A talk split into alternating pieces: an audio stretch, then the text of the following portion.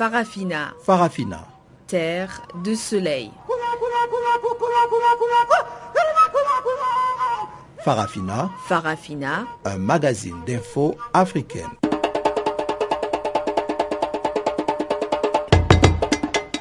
Présentation Pamela Kumba. Bonjour à tous et bienvenue à ce grand rendez-vous avec Farafina, votre magazine des actualités en français. La mise en onde de ce programme est assurée par Ibrahim Revelino et voici les titres. Afrique du Sud, l'Alliance démocratique change de couleur avec Moussi Maïmane. Il a été élu premier leader noir de ce parti d'opposition d'origine blanche. Burundi, les manifestations se poursuivent et la Belgique a suspendu son aide. Et dans ce magazine d'information, nous allons aussi parler des effets post-Ebola au Libéria et en Sierra Leone. Comme d'habitude, le bulletin vient démarrer ce programme. Guillaume Cabissoso nous le présente. On se retrouve donc tout de suite après pour le développement des titres.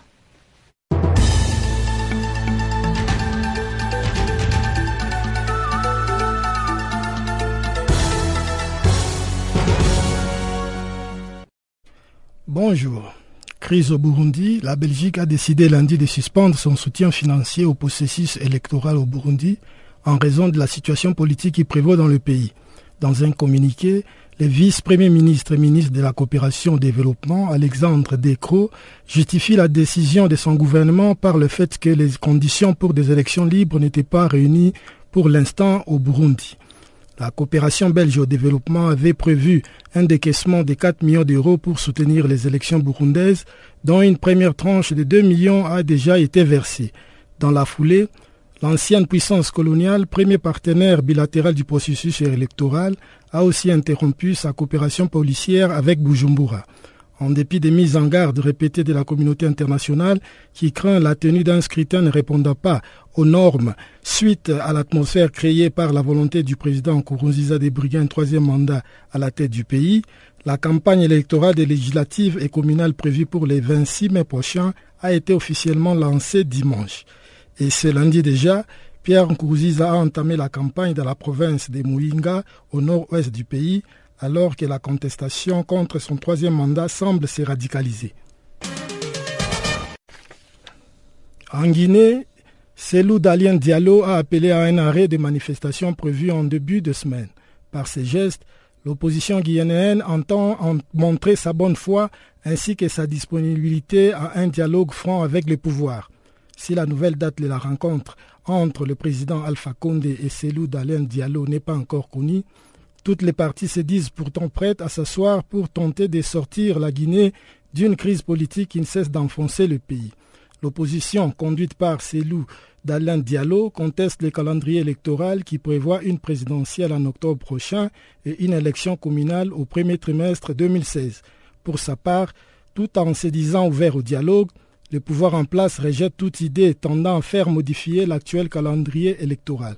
À travers les dialogues ainsi lancés, L'opposition espère obtenir non seulement la relaxe de plusieurs de ses sympathisants arrêtés lors des dernières manifestations, mais aussi faire respecter les accords conclus le 3 juillet 2013, accords qui prévoient notamment la tenue des élections communales au plus tard au dernier trimestre 2015 et avant la présidentielle.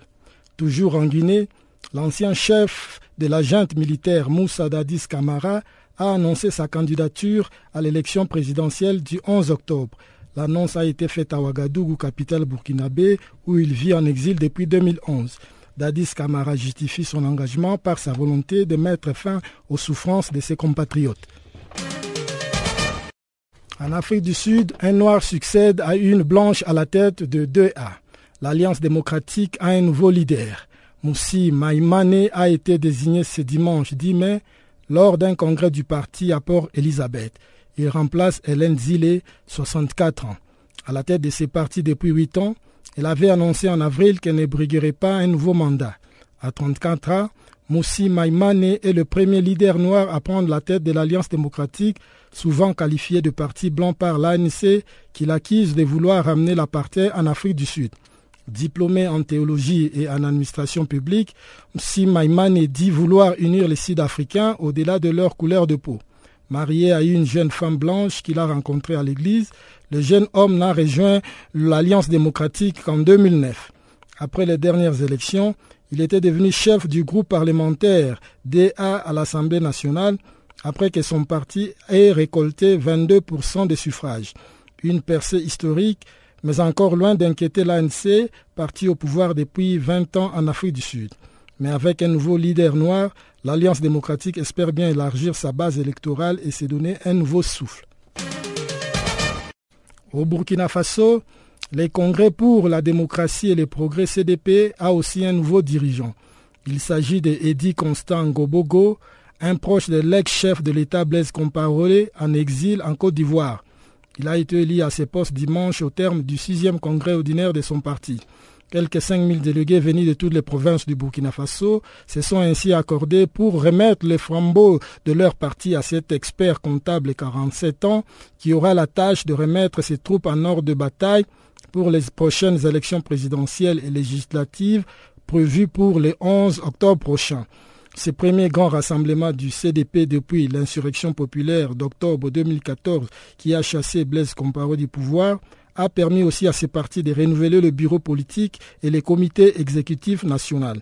Si une victoire d'un éventuel candidat du CDP à la présidentielle d'octobre paraît moins certaine, beaucoup d'observateurs estiment en revanche que les partis misent surtout sur son relatif ancrage local en vue de se faire un score honorable aux législatives.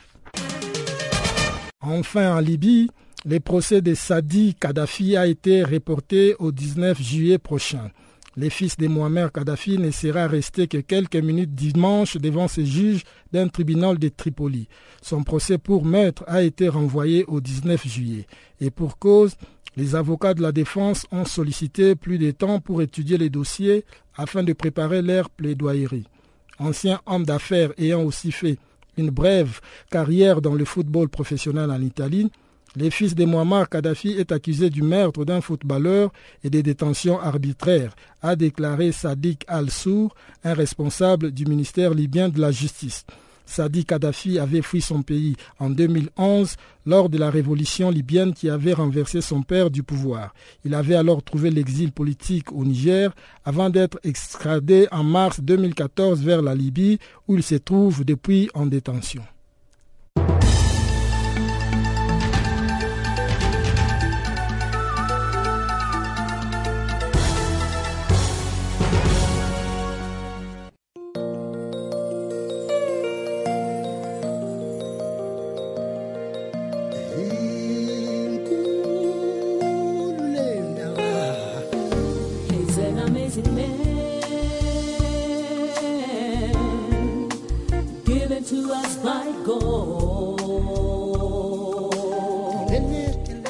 Channel Africa, la voix de la renaissance africaine.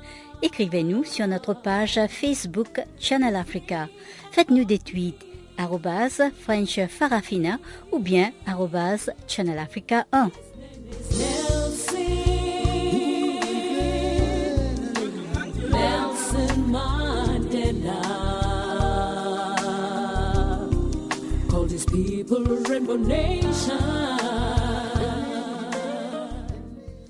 Rebonjour à tous, je vous le disais en titre, Afrique du Sud, le premier parti d'opposition a tourné une page historique dimanche à Port Elizabeth.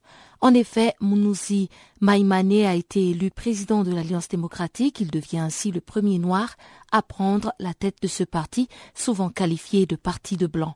Retour sur cet événement historique pour le parti d'origine blanche avec Juliette Ilondo. C'est à l'issue du congrès de l'Alliance démocratique à Port-Élisabeth, au sud du pays, que Moussi Maïmane, 34 ans, a été désigné successeur officiel d'Hélène. Il s'empare ainsi des rênes du premier parti d'opposition à l'âge de 34 ans, dans l'objectif d'apporter un nouveau souffle à ce parti, souvent critiqué d'être blanc. L'annonce de son élection a été très acclamée par des délégués et Hélène Zillet, qui a dirigé le parti pendant huit ans, l'a chaudement félicité. Dans son discours de circonstance, Hélène Zillet a notamment rappelé que son successeur devrait conquérir un maximum de municipalités lors des élections locales de 2016, un scrutin qui s'annonce crucial pour l'opposition. Il faut dire que plusieurs médias considéraient Moussi Maïmane comme le protégé de l'ex-présidente.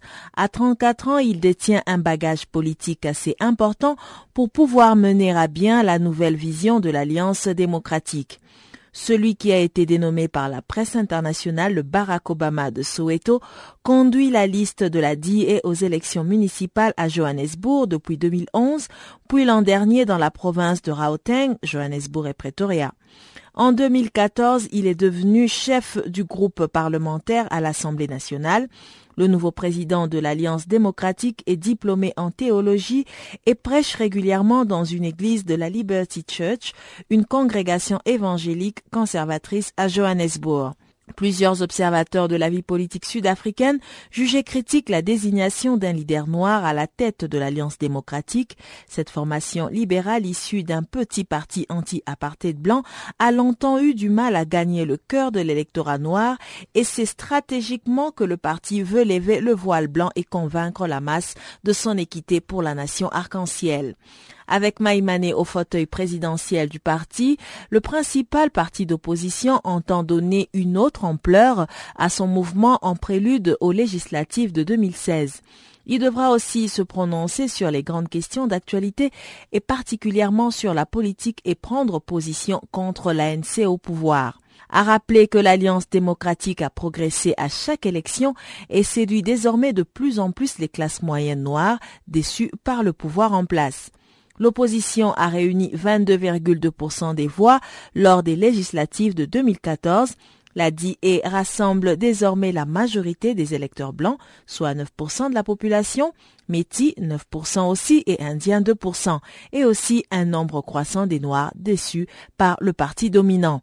Les analystes politiques parlent d'une percée historique, mais encore loin d'inquiéter l'ANC, parti au pouvoir depuis 20 ans en Afrique du Sud. Avec un nouveau leader, l'ADI espère élargir sa base électorale et se redynamiser. Maïmane a-t-il le charisme de mener à terme la vision de l'Alliance démocratique en gagnant plus d'électeurs? L'opposant politique congolais, exilé ici en Afrique du Sud, Kilele Jimadari, président de l'Union des peuples, ne le croit pas. Dans l'entretien qui suit, il revient sur cette élection qu'il salue, mais aussi sur les défis du nouveau président noir de l'Alliance démocratique. Je dois d'abord le féliciter d'avoir été voté. Il a été publicité comme étant le nouveau leader. Mais ce n'est pas tellement un événement parce que l'Alliance démocratique ne fait pas le poids devant l'ANC. C'est un parti qui est d'obédience blanche, un parti qui ne fait pas tellement une opposition comme on devait s'y attendre. C'est par contre un parti qui se situe aux antipodes de la carte géographique de l'Afrique du Sud. Je veux dire que la plupart de ses membres ne sont que de blancs et de métis. Mais qu'à cela ne tienne, je souhaite très fortement que Moussi Maïmane euh, puisse devenir un objet d'attraction, quoi, afin de pouvoir attirer beaucoup de Noirs dans ce parti et que, en majorité, ça devienne un parti de Noirs. Parce qu'aussi longtemps qu'il y a un blanc à la tête de ce, parti, ça n'a pas tellement d'avenir. Vous pouvez voir que depuis que le parti des populistes et jeunes leaders, Malem a, raflé plusieurs euh, sièges au Parlement, il se pointe et se présente comme étant un véritable parti d'opposition. Parce que depuis que l'ANC est au pouvoir, depuis 20 ans, l'ANC n'a jamais eu un parti d'opposition contre lui. L'ANC règne comme étant un parti unique, comme c'était le cas Père chez nous au Congo, aux arrières de Mobutu, comme c'était à l'époque de Omar Bongo, comme c'est à l'époque de M. Sassou Nguesso, le parti congolais du travail au Congo-Brazzaville. Donc, L'unique parti d'opposition qui est là-bas, c'est le parti de Malema. L'autre, le DA, ce n'est pas un parti d'opposition, malgré la couleur démocratique qu'il représente. C'est un parti, par contre, qui se positionne dans le consensualisme politique. La plupart de ces positions sont tellement consensuelles. Ça ne tranche pas comme un parti d'opposition devait trancher. Parce que qu'est-ce qu'on voit? Les Sud-Africains, ce sont des gens qui se sont battus pour la récupération de leur terre, d'abord la démocratie, quelque part, c'est une illusion comique. Hein. Aujourd'hui, quand vous ouvrez le poste de radio sud-africaine, tous les médias, on vous parle de la démocratie, notre démocratie, notre démocratie. Mais ce n'est pas ça parce que cette démocratie a profit nombreux parmi eux. La raison étant, ils n'ont pas de terre, ils, se plaignent au jour le jour. Mais les partis euh, du jeune Malema sont un parti qui tient un langage d'opposition. Et la plupart de ce que les leaders de ce parti disent plaît à la population parce que c'est ce qui incarne leur aspiration. Le DA, c'est un parti de consensualité ou de consensualisme politique. Et si ça continue avec ce consensuel, ça ne va aller nulle part.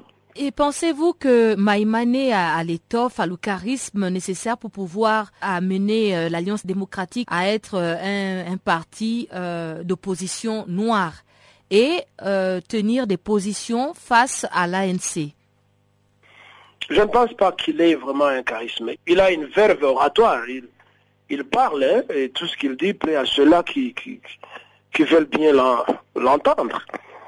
Vous savez, en politique, on peut avoir un charisme comme on ne peut pas en avoir. Quand on a sa chance de faire carrière, on peut toujours réussir. Vous voyez, le président Tabambe qui n'avait pas un charisme, euh, moins encore Jacob Zuma. Le plus charismatique demeure historiquement Mandela les autres n'avaient pas de charisme. Un type tel que Tarombe, qui c'était un associé, c'est un intellectuel, voilà un côté qui plaisait à lui. Bon, Monsieur, Monsieur Jacob Zuma, ce n'est pas un charismatique. Il a une majorité tribale populaire. Et surtout qu'il navigue dans un parti qui est majoritaire. Bon, Maïmaï, bon, je l'ai suivi plusieurs fois. Il part bien, mais cela ne suffit pas, parce que je ne pense pas que l'Alliance démocratique représente euh, les espoirs du peuple noir.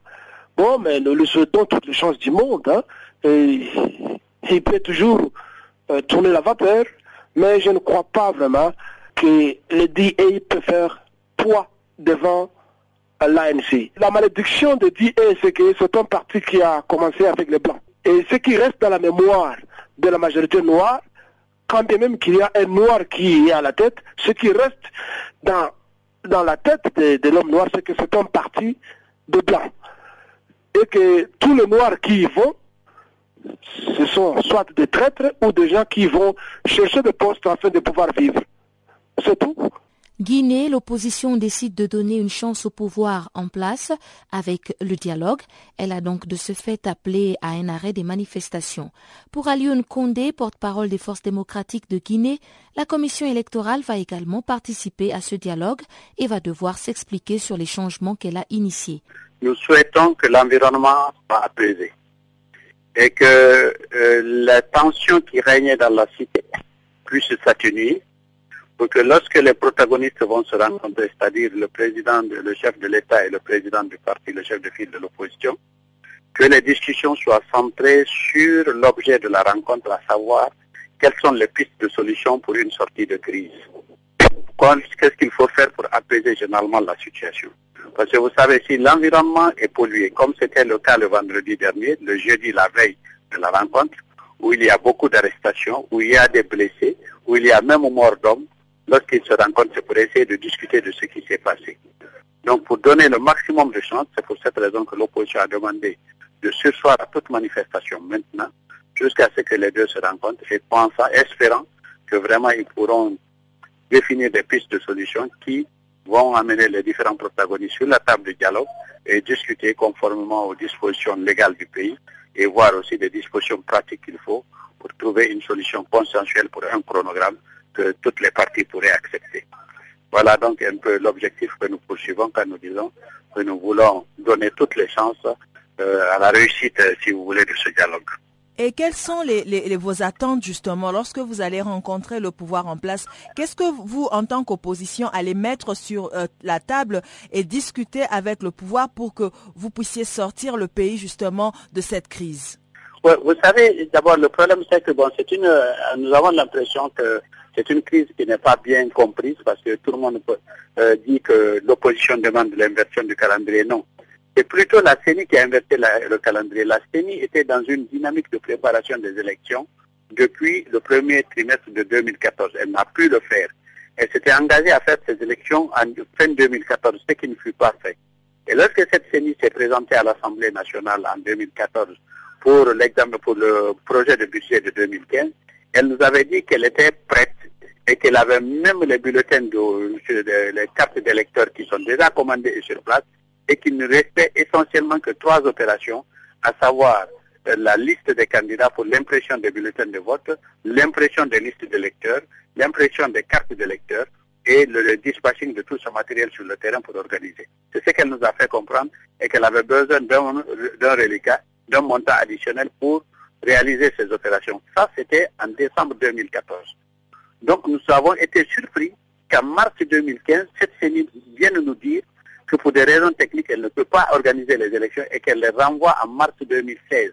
Toutes les, élections municipales concernent les, maires et les conseillers communaux. Et aujourd'hui, ce sont des acteurs clés du processus électoral. Et eux et les chefs de quartier et les chefs de district. Donc, si vous voulez, toute l'administration décentralisée participe effectivement à l'organisation des élections euh, présidentielles. Or, tous sont, euh, sont acquis à la cause euh, du, pouvoir parce qu'ils ont été nommés par le pouvoir ou ils ont fait allégeance au pouvoir. Donc nous pensons qu'en organisant des élections, en renouvelant, si vous voulez, ce collège, cela permettrait à chacun d'être représenté, puisque c'est des élections à la proportionnelle. Cela aurait permis donc à l'opposition et à la mouvance chacun d'avoir ses représentants dans ce collectif. Ça aurait été difficile d'avoir un collectif monolithique. Par exemple, quand vous avez un conseil communal d'une commune urbaine de 35 membres, comme c'est des élections à la proportionnelle, il va de soi que chaque parti politique sera représenté. Or, aujourd'hui, le cas d'espèce, c'est que les 35 sont d'obédience du pouvoir, y compris le maire. Alors, vous comprenez, il est difficile à, l'opposition d'accepter une telle situation. Et c'est pour cette raison que nous demandons donc qu'on puisse reprendre euh, ces élections avant les présidentielles, et c'était possible, mais la CENI les a renvoyées. Maintenant, donc, notre espoir, est que cette décision de la CENI qui est unilatérale et qui en même temps viole la Constitution, parce que là, la CENI vient de proroger des mandats échus depuis quatre ans encore d'un an, parce qu'il les renvoie en mars 2015, ce qui n'est pas du ressort de la CENI. Nous pensons que si la CENI a des difficultés ou des problèmes, elle devrait venir devant la classe politique et exposer les problèmes auxquels elle est confrontée, et que de la discussion et des échanges qui naîtront entre les acteurs politiques, une décision devrait être prise en conséquence. Mais une décision impérative comme celle que la CENI vient de prendre ne saurait être acceptée par l'opposition, d'autant plus qu'elle maximise les chances du, pouvoir en place de, se pérenniser et, si vous voulez, c'est des préjudices pour euh, l'opposition. Voilà un peu comment se pose le problème et c'est ce que nous souhaitons donc discuter et nous pensons que les discussions autour d'une table où la CENI viendrait s'expliquer et nous, nous aussi, comme nous avons nos arguments techniques, je pense, argument contre argument, avec la force des arguments, nous finirons par arriver à un certain consensus. La situation demeure sous tension au Burundi et les manifestations de rue sont toujours d'actualité. Ce lundi, l'Union européenne et les États-Unis ont adressé une mise en garde au président Pierre Kourounzinza en demandant un report des élections et la Belgique a suspendu son aide au développement et au processus électoral. Réaction d'Ali Ichi Burundi, représentant du Parti du peuple. Le président burundais Pierre a réaffirmé le mercredi soir son intention de briquer en troisième mandat la présidence Depuis la de 28 avril, nous nous opposons à troisième mandat par la société civile et les partis d'opposition politique. Nous manifestons jusqu'à ce que le président Nkurunziza va quitter le, le pays, délivre les gens par exemple, jusqu'à présent, le candidat en 20 décembre. La Belgique a décidé de suspendre son soutien au processus électoral et euh, on a aussi vu qu'il y a eu euh, plusieurs morts au cours du week-end écoulé. Est-ce que pour vous, ce sera suffisant pour euh, forcer le président à céder à la pression du peuple, à, refuser donc de se présenter pour cette troisième élection? L'ambassadeur Félix c'est l'ambassadeur du Burundi en Belgique, victime collatérale de la manifestation des Burundais à Bruxelles contre le troisième mandat de Ngurunziza. Même Ngurunziza, le gouvernement a étonné l'ambassadeur du Burundi en Belgique de faire de regagner immédiatement le pays avec toute sa famille. Ça, c'est pour, pour voir que tous les Burundais qui aiment le Burundi n'ont pas besoin d'un pour prendre le troisième mandat.